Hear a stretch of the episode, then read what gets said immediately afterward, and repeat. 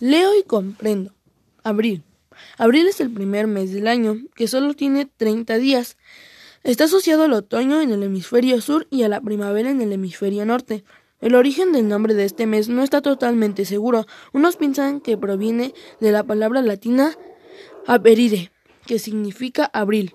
Los romanos eligieron el nombre de abril seguramente porque recién comenzaba la primavera en los últimos días de marzo.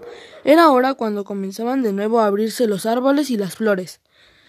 Sin embargo, como los meses romanos se referían en general a las divinidades, y como abril estaba consagrado a Venus, otros opinan que en sus orígenes el nombre de este mes podría haber sido también Aprilis, del griego apros, que significa espuma, nombre relacionado con Afrodite, palabra griega que lleva dentro de la palabra espuma y significa Afrodita, el nombre griego de una diosa mitológica y a la que los romanos llamaban Venus.